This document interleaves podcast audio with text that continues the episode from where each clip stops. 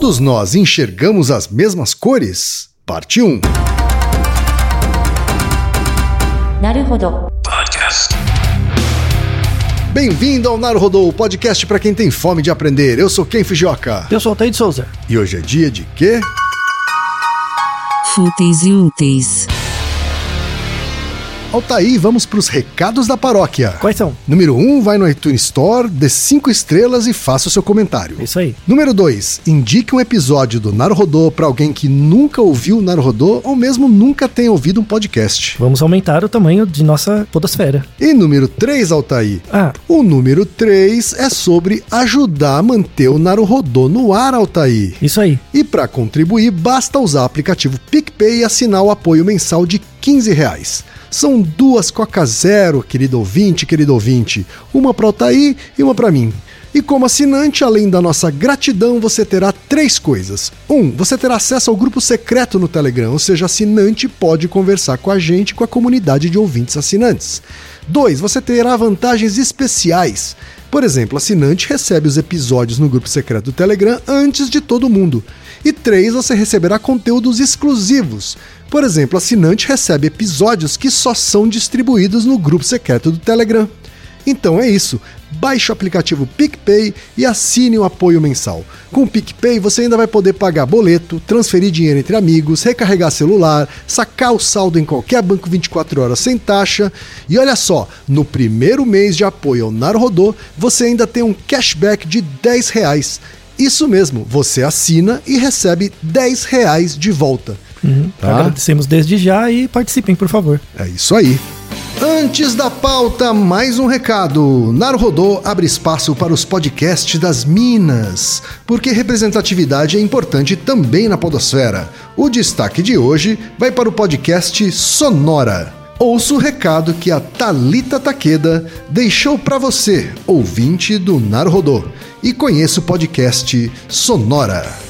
Sonora é um podcast dedicado à música. Para quem quer entrar no mundo da composição e da produção musical, esse é um prato cheio. Toda semana, eu, Talita Takeda e Tami Belfer convidamos um músico para contar sobre seus processos criativos, como ele compõe, como os discos são produzidos e a divulgação desse material. Estamos em todos os agregadores de podcasts ou no link direto anchor.fm barra sonora anchor.fm barra sonora E chegamos ao momento Alura, Altair. Ah, E você, ouvinte, já sabe, a Alura é a maior plataforma de cursos online do Brasil. Mas a Alura não é só uma plataforma, ela é uma instituição de ensino. Ou seja, ela garante a qualidade dos cursos que são produzidos por ela mesma. Não é um simples repositório de cursos sem curadoria. E funciona de um jeito muito simples. Você tem acesso a mais de mil cursos de tecnologia e negócios digitais com uma única assinatura. É isso mesmo, uma só assinatura e você acessa absolutamente tudo. E agora a vantagem: ouvinte Naruhodô tem desconto de 100 reais. Mas para ter esse desconto, precisa acessar a seguinte URL. Anota aí: alura.com.br barra promoção barra Naruhodô. Repetindo, alura.com.br barra promoção barra Naruhodô. Assine a Alura hoje mesmo e faça a diferença na sua carreira. Altaí, temos pergunta de ouvinte, Altaí. vamos, vamos falar por meio de voz de coisas muito coloridas. Tá certo. A pergunta, Altair, veio do Lucas Valadares, que tem 23 anos, é Belo Horizontino e trabalha com comunicação digital, Altair. Uhum.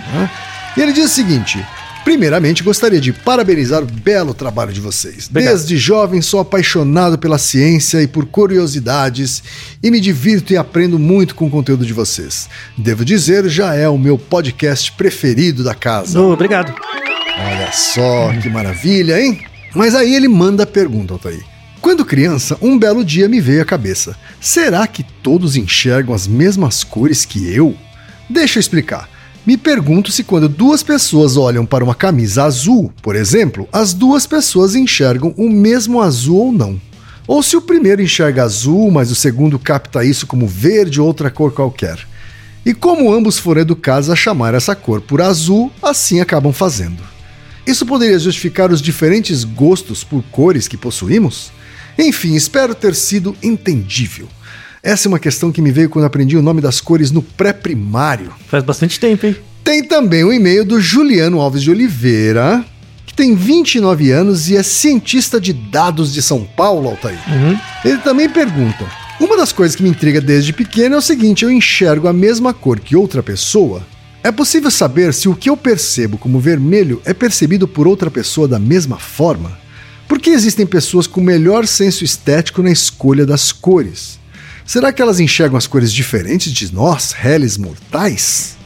E também outro Lucas, o Lucas Zurvalen, de 34 anos, que mora em Vargem Grande Paulista, São Paulo, óbvio, e que é representante comercial de uma cervejaria artesanal. Ah, Ele diz o seguinte: a minha dúvida surgiu durante um dos vários papos de bar que tenho com o meu melhor amigo Wagner. Como eu sei que a cor que enxergo é a mesma que outras pessoas enxergam? Isso é, por exemplo, o vermelho que eu enxergo é igual ao vermelho que o meu amigo enxerga? Ou apenas estamos convencionados a chamar aquela tonalidade X pelo mesmo nome? Percebemos uma diferença com o daltônico, pois eles têm dificuldade de diferenciar as tonalidades de cor, mas e se todos, de certa forma, são daltônicos e enxergam as cores de forma diferente? Seria possível ensinar um daltônico a diferenciar as cores só convencionando ele a chamar uma certa tonalidade pelo nome comum? Bom, espero que mais essa dúvida seja sanada e que eu possa mostrar a resposta para o meu amigo numa próxima rodada na mesa de bar, Altair. Olha só, levar a ciência para a mesa de bar é o nosso objetivo, É um né, fundamental, fundamental. Hã? Mas você vê que Quando uma a gente pergunta- faz isso, a gente chegou lá. Veja que é uma pergunta que os assola desde a infância. assim. Pois é, Com exceção do né? amigo do bar aí, os outros desde o pré-primário. É, nada impede que essa dúvida também não esteja com ele desde criança. Pois né, é. Altair? E, e você tem essa dúvida? Você já pensou nisso? Já pensei várias vezes. Já? Mas desde criança? Várias ou vezes. Não, desde criança não. Não ocorria muito? Não, Não. foi mais tarde. Mais tarde. E, e você chegou a alguma conclusão quando você pensava nisso? Ah, Se o seu vermelho é o mesmo eu, vermelho eu, dos outros? eu, eu só inferi. Uhum. Não, mas Ah. o que, que você acha? Baseado no meu repertório parco, Isso. eu fiz uma inferência. Uhum, Qual né? foi? A minha inferência é que sim, existe diferença de percepção de cores entre as pessoas. Hum. Mas é, vamos usar, assim, eu vou começar pelo seu raciocínio, Hum. porque essa é uma questão extremamente difícil. Uhum. Porque você mistura duas áreas, que é a área de percepção e a área de linguagem. Tá. Porque uma coisa é a cor que você vê, Isso. né? A cor que você enxerga, Aham. outra coisa é a cor que você percebe. Verdade. E aí a outra é a cor que você fala. Então, então é uma. Uhum. É, eu tô falando bagunça. principalmente da percepção. Tenho quase certeza que é um mesmo objeto é enxergado com uh, cores levemente diferentes de umas pessoas para as outras. Assim. Então, vamos atacar nos níveis. Porque assim, a, a- por que, que esse do nome, tá? Independendo do Ah, nome da então. cor.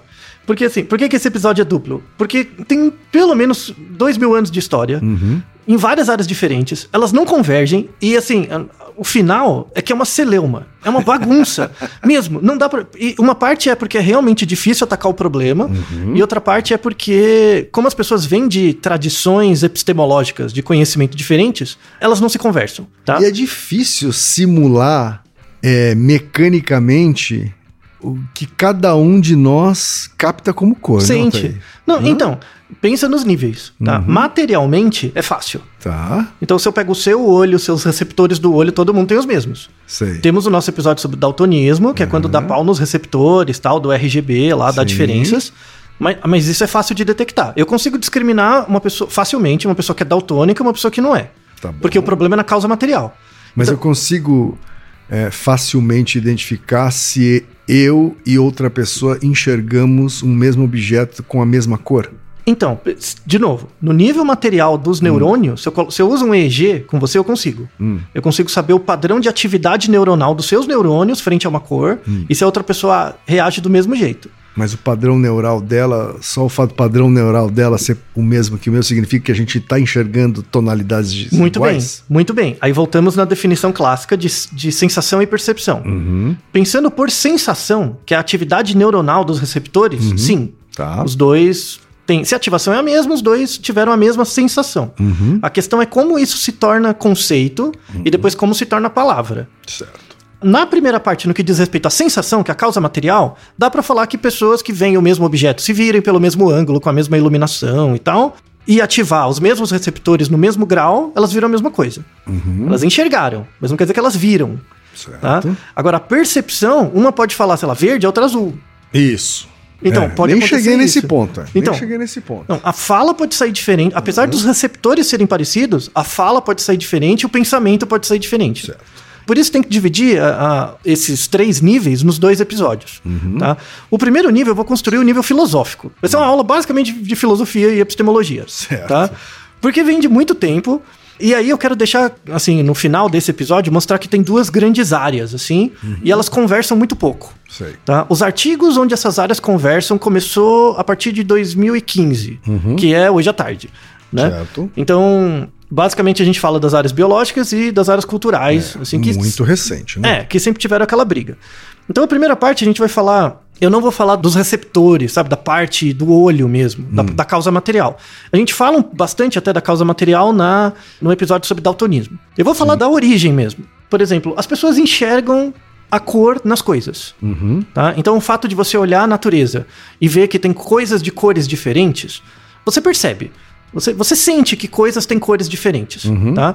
Mesmo que você, assim, quanto mais industrializada a sociedade, maior a necessidade por mais nomeação de cores. Certo. Mas se você mora, por exemplo, sei lá, depende muito da região geográfica onde você mora. Se você mora num deserto, você tem cores, mas menos variabilidade. Se você mora, por exemplo, sei lá, no, no Polo Norte, tem uma outra variabilidade. Se você mora numa região tropical, tem outra variabilidade. Tá? Uma coisa é você enxergar as cores, outra coisa é a necessidade de nomear. Tá? São coisas diferentes. Certo. Tá? Então, a, a- grande discussão por trás disso é que, assim, você tem uma questão perceptual da cor e você tem uma questão linguística, que é o nome que você dá. Certo. Tá? E tem uma questão central que não tem resposta. Eu não vou dar resposta pra isso, eu me nego, porque eu não sou nem linguista, nem antropólogo, nem não sou nada. Tá. tá? Eu só vou apresentar o problema, que é se a linguagem molda a percepção. Tá? Então, por exemplo, quando eu falo do seu receptor do seu olho, onde a luz entra, estimula o receptor, vai pro seu cérebro, eu não tô falando de percepção, tô falando de sensação. Certo. Sensação é fisiológico, é nervo, é gene, sabe? Umas coisas assim. Quando o sinal entra no seu cérebro é onde a linguagem aparece. A linguagem ataca. Tá. Então, a linguagem ataca, ela afeta a sua percepção. Então, eu vou dar o exemplo que eu já dei em vários neurodos. Eu boto a mão numa chapa quente e eu tiro a mão automaticamente. A sensação é eu ter o reflexo de tirar a mão. Isso é uma mera reação do corpo. Outra coisa é, nossa, tá quente. Você transformou isso num pensamento, depois linguagem. Sim. Isso é percepção. Certo. Tá? Será que a linguagem. É depois. Depois. Geralmente a sensação vem pra frente, vem primeiro. Sempre, sempre a sensação vem primeiro, que é a reação do corpo. Certo. Né? O medo, por exemplo, né? É, emoções, assim, vo- você vê o bicho, você corre. É, é a sensação, você corre. Depois, por que, que eu corri? Né? Aí vem a percepção, depois a linguagem. tá? Percepção, pensamento e linguagem. Então a, a grande pergunta é se a linguagem afeta, molda a percepção da cor. Certo. Tá? Então, por exemplo, uma pergunta é, é muito interessante de responder. Assim, como que eu aprendo a ver, a discriminar azul de verde? Por exemplo. E será que a aprendizagem de discriminar azul de verde tem a ver com a língua que eu aprendi? Se eu tenho português como língua nativa, eu aprendo diferente se eu tivesse japonês? Ou tivesse inglês? Certo. São perguntas difíceis, tá? sem dúvida. Então, é, é treta, entendeu? Por isso que eu vou pular a parte é, fisiológica, tá? Vou, su- vou supor que a sensação tá ali a mesma coisa, mais ou menos, porque na verdade a linguagem afeta a sensação também, mas eu não vou, me nego a, en- a entrar nisso agora, tá? Vamos falar do histórico da relação entre linguagem e percepção. Começou, assim, há- tem tempos imemoriais, mas o, o texto mais sólido que fala sobre a percepção de cores vem do Aristóteles. Tá? Dois anos. dois- Aristóteles já bastasse, fala tudo, né? Uhum. É, eu criou as quatro causas, tem tudo, né? Cara, não é fraco não, É, né, mui- Fei? muita gente achava que. Acha, inclusive tem teorias que Aristóteles, na verdade, foi várias pessoas. Que escreveram compilados. Eu não me espantaria, Não, né? é, nem eu. Mas, assim, dois mil anos atrás, Aristóteles escreveu um livro que chama sobre. O nome em latim é Descensos, ou Sentidos, né? Certo. Que descreve os sentidos e tal. E aí ele. ele a definição de visão de cores, para ele, quatro mil anos atrás, né? Dois Sim. mil, an- é, dois mil anos antes de Cristo. Então, a definição de cores para ele era. São atributos trazidos por Deus pelos raios solares. Tá bom. Que é razoável, vai, né? Vê O, quem- o que determina a cor é a luz, né? Uhum. Sim. Então a incidência da luz, são os raios solares. Isso ele já tinha sacado, né? Ele tinha sacado. E aí ele fez, ele discriminou cores básicas e cores compostas. Uhum. Tá. As cores básicas eram o preto e o branco, que era o claro e o escuro. O preto e branco e tal. E aí você tem outras cores que eram relacionadas com preto e branco, que eram a cor relacionada com terra, água, céu e fogo. Que tem a ver com a natureza, né? Percepção Sim, da natureza sim. e tal. Também uma- um clássico da ciência. Isso, né? básica, assim, Começar observação. observando a, a natureza. É, perfeito. Só que o, o interessante é que, assim, essa teoria do Aristóteles, da percepção de cores, Aham. durou até o século XVI. As pessoas achavam isso. Caraca. Não teve mudança. Quer dizer, predominou aí. Predominou muito mais tempo do Aham. que a, a teoria atual de percepção de cores. É, durou, existe há muito menos tempo do que a do Aristóteles. Durou milhões, milhares de anos. Uhum. Certo. Né? Por quê? Porque as pessoas não conheciam fisiologia do olho. É muito difícil, tecnicamente, de, Uhum. de atacar, né? Então, assim, começou com Aristóteles, teve essa ideia. Eh, Por exemplo, Leonardo da Vinci inspirou a paleta de cores dele no Aristóteles. Ah, nessa percepção de cores. E, Sim. e Leonardo da Vinci veio muito depois, né? Aham. Entre eles, teve várias pessoas. Uma delas é o imperador romano, Plínio o Velho.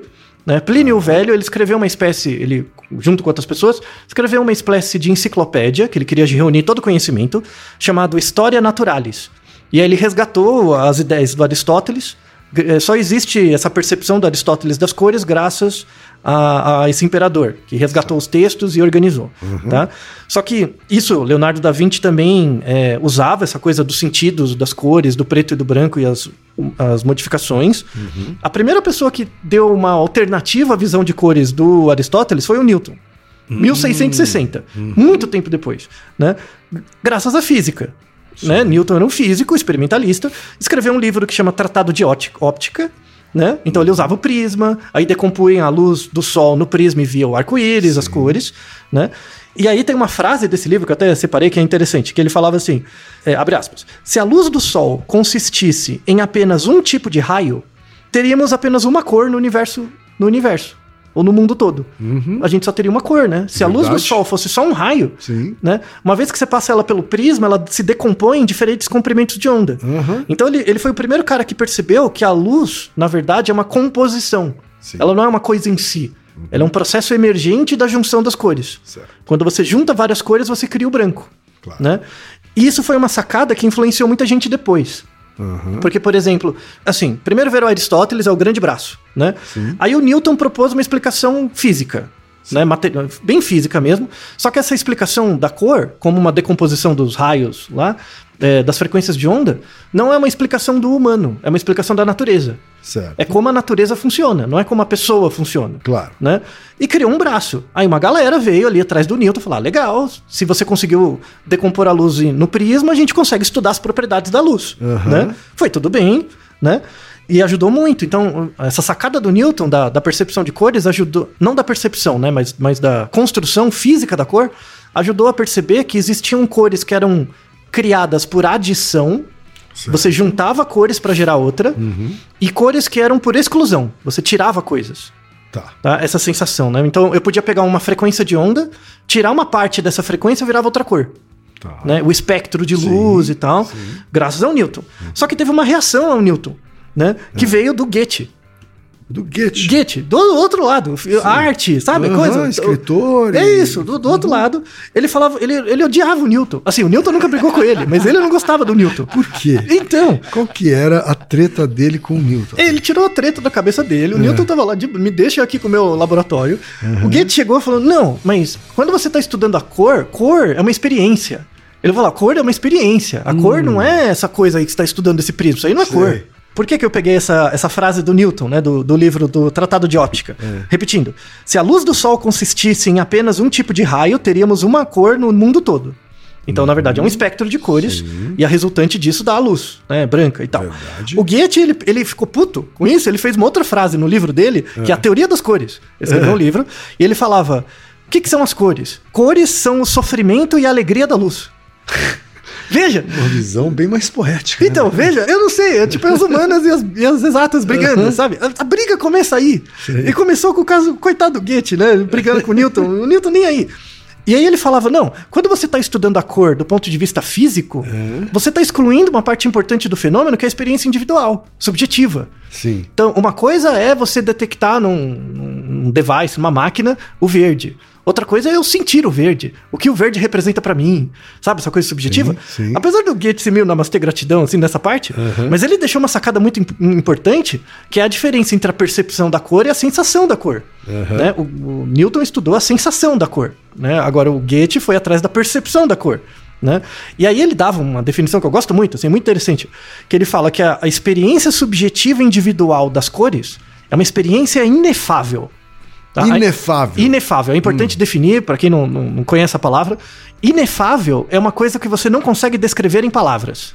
Sim. Tá? Então ele, ele foi o primeiro cara que botou essa diferença, que é a, a, a- a sofrimento do nosso amigo aí, que desde criança tinha isso. Porque quando o Newton descobriu lá a decomposição das cores, você não responde a questão infantil. Então, assim, tudo bem, eu consigo pegar um prisma e criar o arco-íris. Mas por que, que esse pedaço aqui eu vou chamar de vermelho? Por quê? Por que eu? Por, que, por que, que você também chama de vermelho? Sabe? Onde que surge isso? É a experiência individual. Isso é inefável. Então, dentro de você, existe uma percepção inefável da cor que é só sua. Que é a- o sofrimento e a alegria da luz. Né? Só sua, então significa que já estamos adentrando aqui no- na, na parte da resposta que disse a diferença entre uma pessoa e outra? Então, sim, uma parte. Assim, segundo Goethe, pro, pro Newton não, é tudo a mesma coisa.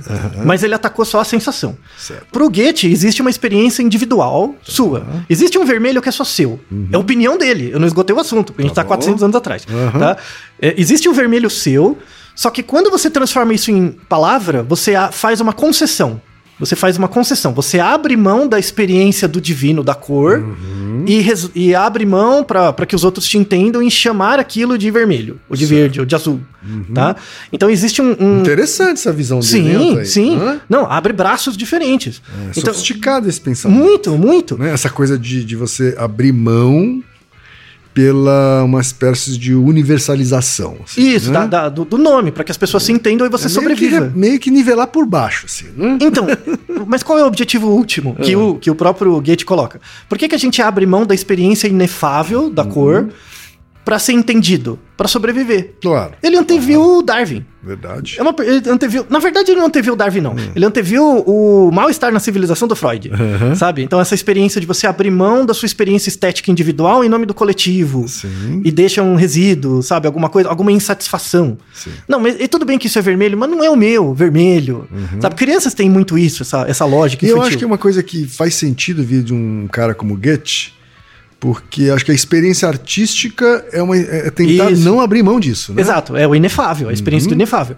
Então, lembre que o Goethe foi um dos pais do romantismo. Sim. Então tem aquela coisa da sofrência e Isso, tal. Ele é o, rei, ele é o primeiro rei da, sofrência. Da sofrência né, Isso, Altair? é. do- Nossa, tanto é que É matou um pri- monte de gente. O primeiro, o primeiro. Como é que se diz?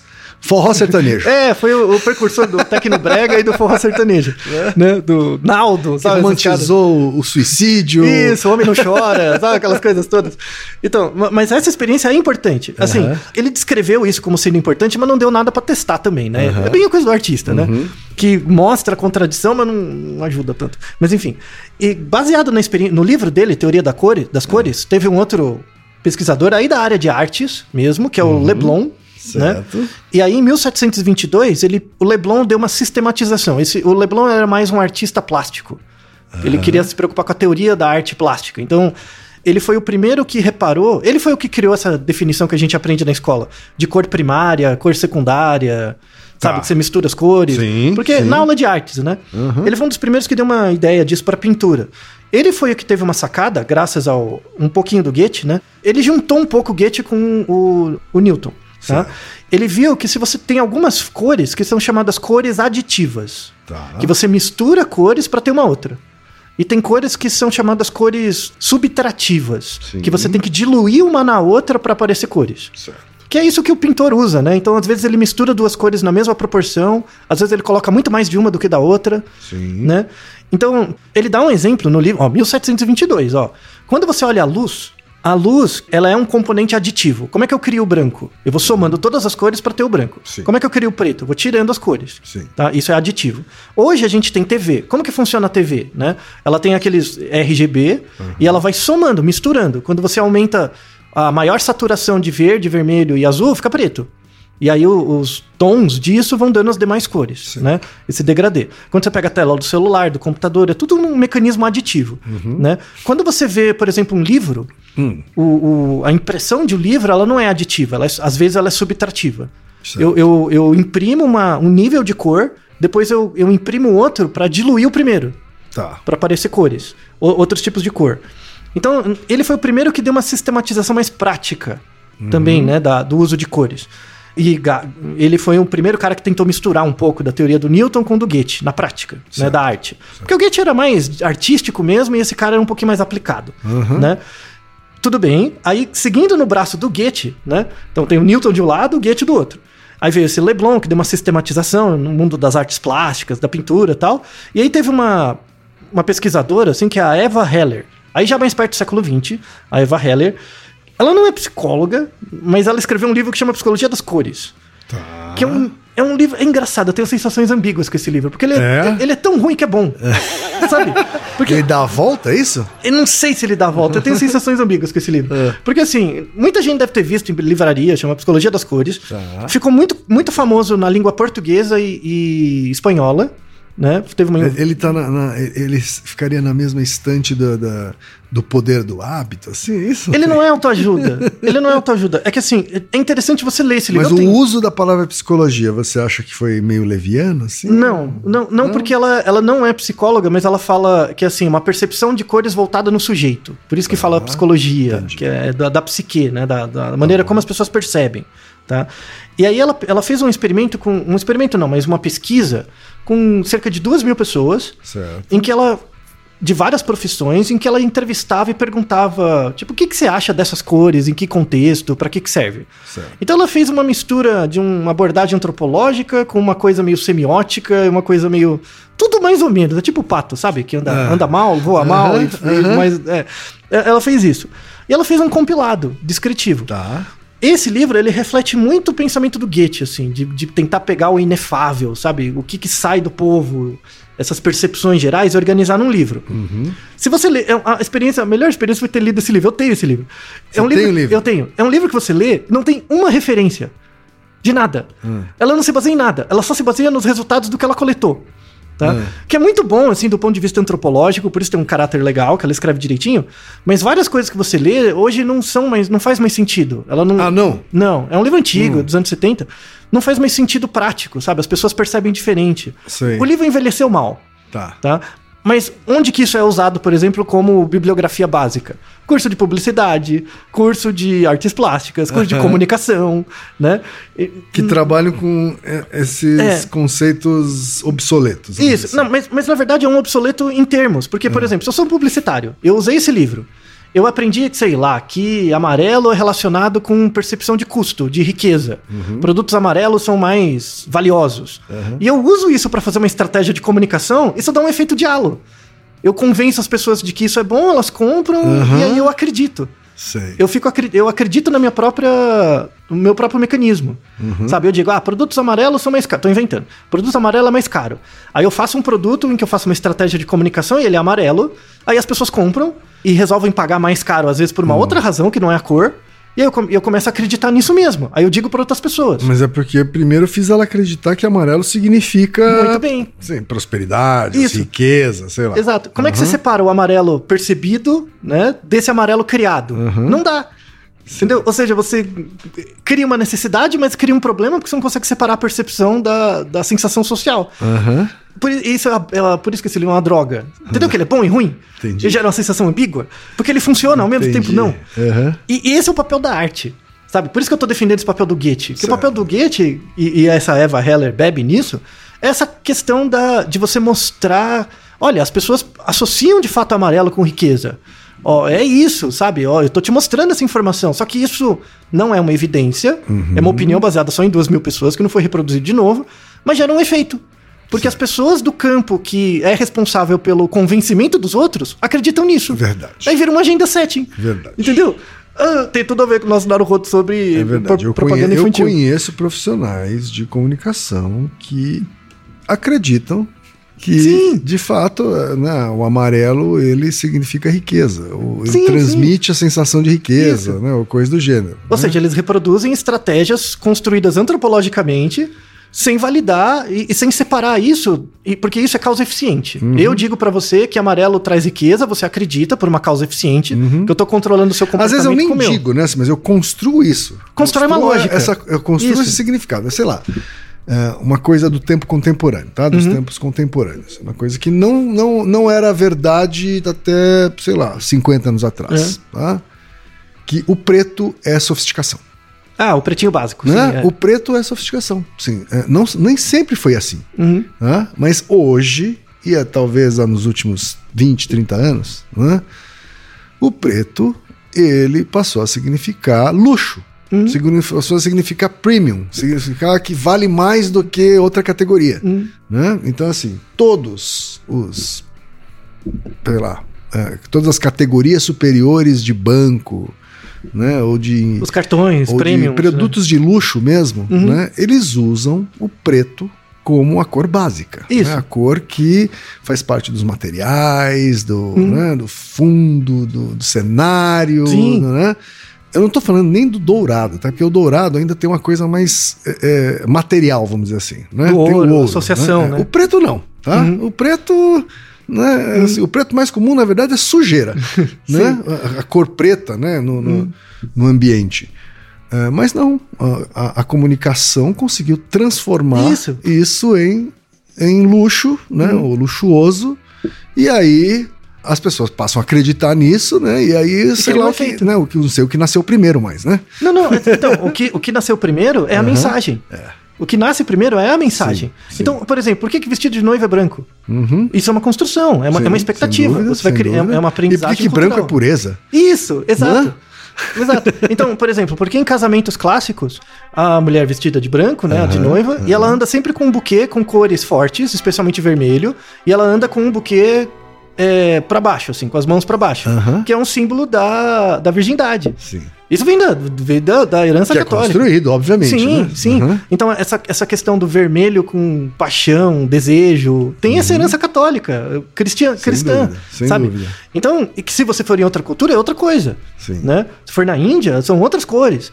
Por isso que é importante nesse primeiro episódio deixar esses dois braços abertos, assim, esses, né? Esse braço da arte que Uhum. influencia a gente, principalmente pelo o Goethe teve um papel importante nisso, muito maior do que as pessoas acham. A Eva Heller aqui no Brasil um pouco, né, disso, e acabou influenciando, por exemplo, a semiótica. Né, a, a lógica da semiótica, que mesmo gente que estuda semiótica não estuda direito porque falta matemática, né? Porque o Pierce, na verdade, ele era um engenheiro. Vou favorecer dois engenheiros nesse- episódio. O primeiro é o Pierce. Vale a pena explicar a lógica de pensamento do Pierce básica, que é o pensamento abdutivo. Tá? Porque aí dá para entender muito bem como você faz julgamento de cor. Tá? Uhum. É, o que, que é o pensamento? Assim, a gente tem um pensamento indutivo e dedutivo, que eu discuti muito no Se a Ciência Pode Explicar Tudo, vai estar na descrição. O, o Peirce, no século XX, ele colocou um novo tipo de pensamento, que é uma mistura entre o pensamento dedutivo e indutivo, que é o abdutivo. Tá? O pensamento abdutivo ele é a aplicação do teorema de Bayes Tá. que é o seguinte: como que eu tomo uma decisão? Né? O pensamento abdutivo diz o seguinte: que você não consegue tomar decisões de forma pura. Você sempre toma decisões levando em conta o que você tem de conhecimento anteriormente, Tá. que é o teorema de Bayes. Né? Então, o Peirce coloca isso. O que é a representação semiótica? Né? Ela sempre leva em conta o significante e o significado. Sim. Tá? As cores também têm significantes e significados, né? O que, é o significante da cor? É o Newton. Não importa como a sociedade muda, como a cultura, a propaganda, a novela, você não enxerga infravermelho. Você não vai enxergar. Não adianta. Tem uma causa material, barrou. Sua percepção de cores vai daqui até aqui. Só super-heróis, não? É, só super-herói, só galinha, só. Que a galinha, eu tô associando mesmo super-herói, mas enfim, né, só as duas coisas. Mas. Então, assim, a, a a cultura, ela, ela molda a realidade em função dos limites biológicos que a gente tem. Certo. Tá? Então, o, o, o Newton, na verdade, ele descreveu os significantes das cores. Né? Os significantes, que é Sim. onde a gente enxerga como, o limite. Aí o texto dele, né, da, da teoria sobre óptica lá, Aham. o tratado de óptica, gerou, por exemplo, as aplicações físicas que depois foi para medicina. Aí você desenvolve os problemas de visão, desenvolveu o daltonismo, desenvolveu cura, desenvolveu a, a parte biológica, médica, uhum. né? É a herança Sim, do Newton, sim, tá? A parte social é a herança do Goethe. Que essa aplicação. É como que eu jogo com esse limite da percepção de cores. E aí você cria os diferentes significados das cores. Né? Então, é isso, o preto representar a sofisticação. Uhum. O... Só que o importante é que isso é construído. Isso vem de um É braço. importante todo mundo entender isso. é né? construído. Tanto é A que se gente você. não nasce achando que amarelo significa riqueza Exato. E né, preto é que verde significa Sorte. É. Isso, ou dinheiro, sabe? Essas coisas de dinheiro. N- não é. Isso é construído, totalmente construído. Os significantes das cores a gente tem. Certo. Agora, os significados é construído socialmente. Totalmente. Sim. Tá? Por isso que é importante ter esses dois braços. Então, eu já fiz a, a descrição né, do, do Newton de um lado, aí deu origem à medicina, toda a aplicação química, toda a parte biológica. Aí tem o Goethe, esse Leblon, a Eva Heller. e Isso desemboca na filosofia num cara do século XX, tá? Que é o Wittgenstein. Né? Wittgenstein é um cara, eu, eu é um dos filósofos que eu mais gosto, assim, Wittgenstein, porque ele foi muito sofrido, era mais sofrido com ele mesmo do que com a vida, assim, porque ele tinha uma vida muito boa. Ele, ele nasceu num berço muito bom, assim, era filho de industriais, sabe? Ele tinha estudou em Mas o, Berkeley. que, o sofrimento dele, então, era É, da emocional, ca- assim? Sim, porque ele, ele, desde cedo, ele reconheceu que tinha muito privilégio. E ele sempre foi muito deprimido por isso. Muito atormentado. Olha só. É interessante, sabe? interessante. A, a vida dele foi bem interessante, assim, porque ele, ele convivia no- nos ciclos sociais, e era um cara inteligente, né? Com pessoas muito influentes, assim. Ele era amigo do Jung, ele tinha vários... Ele, ele foi um, um Por cara... que isso? Por que, que ele tinha esse, essa, esse Então, networking? eu- porque ele era filho de industriais ingleses, É sabe? causa do- do- Dinheiro, da, não. da, riqueza da família dele. mesmo. Cascalho. Aham, não, tá. cascalho. Então, não, ele deu sorte, ele tava ali, mas ele é um cara muito é, perspicaz também, Certo. sabe? Então, ele foi um discípulo do Bertrand Russell, sabe? Conhecia pessoalmente com um amigo do cara, Sim. estudou em Berkeley, nas melhores faculdades e tal. Ele fez formação em filosofia. Tinha amigos influentes. muito. É. E, e- e ele percebia isso, isso Tá. que era importante, né? E ele teve é, formação na básica em filosofia e matemática, Certo. né? Principalmente em engenharia. Então ele era um engenheiro e também filósofo. E aí ele começou a se debruçar nisso. Ele teve uma briga, porque imagina, você ser filho de um industrial, né?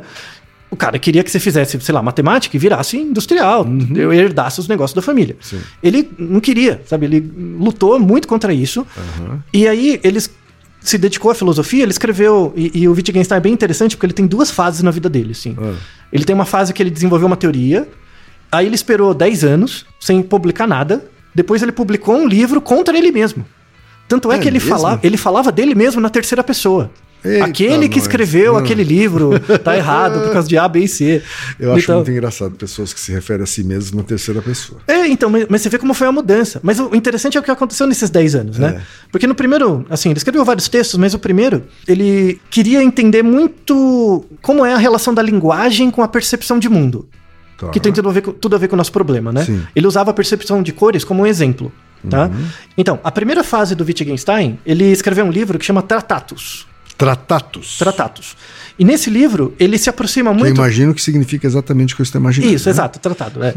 que ele se aproxima muito dos positivistas, dos Certo. experimentalistas, Ok. é, é, do povo da- que a gente chama de ciência, vai. Sim. Né? E ele achava que existia uma paridade completa entre a imagem que as pessoas criam pela linguagem e o mundo. Então, o mundo era só uma representação. Assim, a linguagem é só um meio que a gente tem para representar o mundo fielmente. Tá, Tá, é o primeiro- Ok, até aí eu tô É. acompanhando. Então a, a linguagem é só um, um método que a gente tem de aprender o mundo. O objetivo da linguagem é fazer a gente conhecer o mundo como ele é. Uhum. Tá? E aí ele coloca um método de aprendizagem, que é o método que a gente tem hoje. Uhum. Se você parar para pensar, tudo no mundo é contínuo. Contínuo no sentido de ter quantidades infinitesimais. Pega a luz. Né? Uhum. A luz tem frequências de onda que vão infinitamente. Assim. A dificuldade é medir isso, mas a gente tem. É, o tempo. O tempo passa. Quer ver um exemplo? Imagina uma árvore que tem 10 metros de altura. Hum. 10 metros. Tá? Algum dia na vida dessa árvore ela teve 3 metros? Provavelmente. Sim, ela né? cresceu, né? Ela chega no 10, sim. tem que passar pelo 3. O inverso já não é verdadeiro. Isso. Né? Ela não. É, só se tiver um problema. Mas normalmente. Ela tem três, hoje não dá pra saber se um dia ela teve dez. Isso, isso, sim, sim. Mas imagina que hoje ela teve 10. Aham. Hoje ela tem 10, Um dia teve passou 3. pelo três, é. Isso.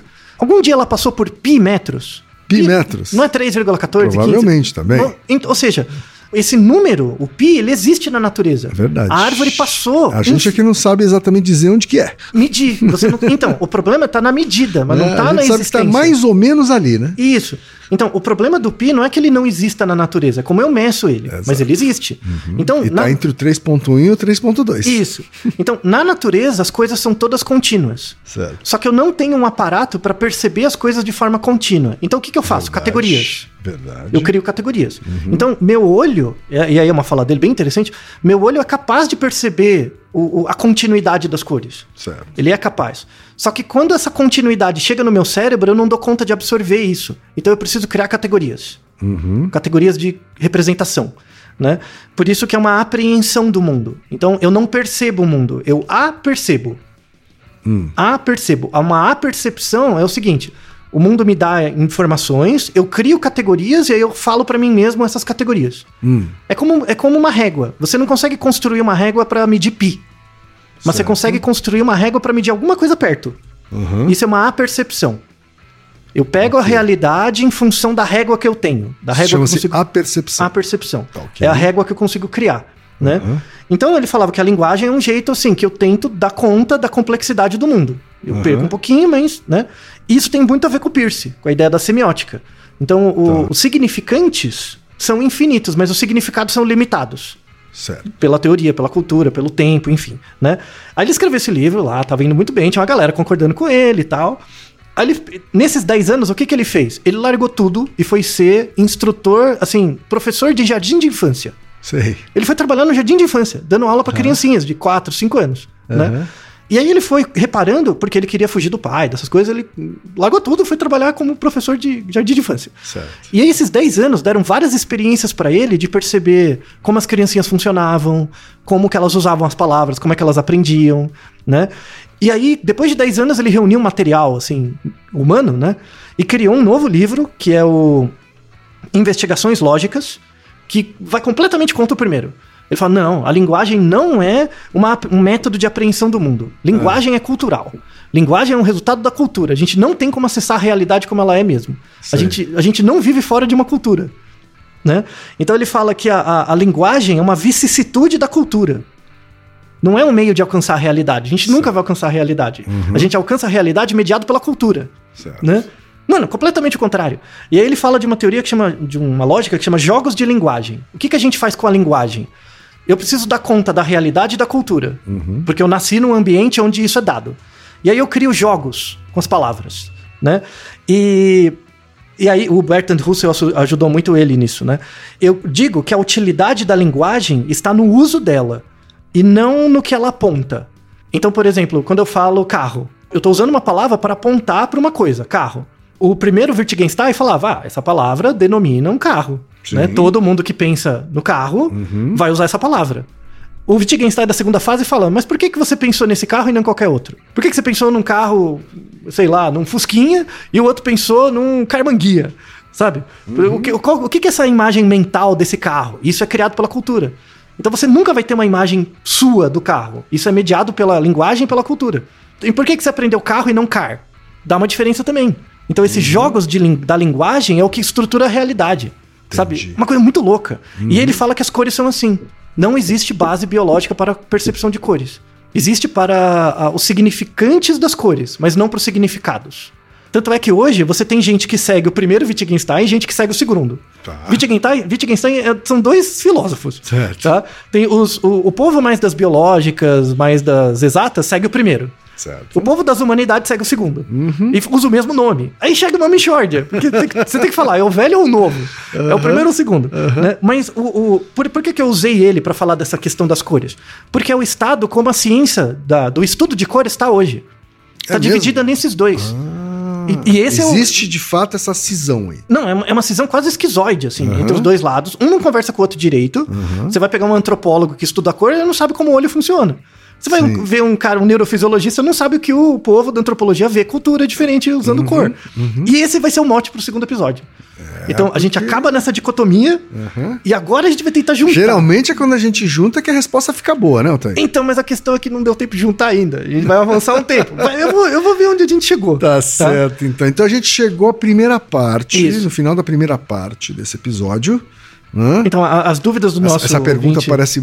Ela é mais difícil do que parece. Muito. Não, Hã? não, por isso que eu demorei. Olha quanta Aham. gente perguntou. É, pois é. Então, Leia, leia a literatura, porque agora pro segundo episódio a gente vai começar a fechar esse, essa dicotomia do pobre Wittgenstein. Tá certo. Então, na próxima semana a gente volta com a segunda parte desse episódio. Muito bem.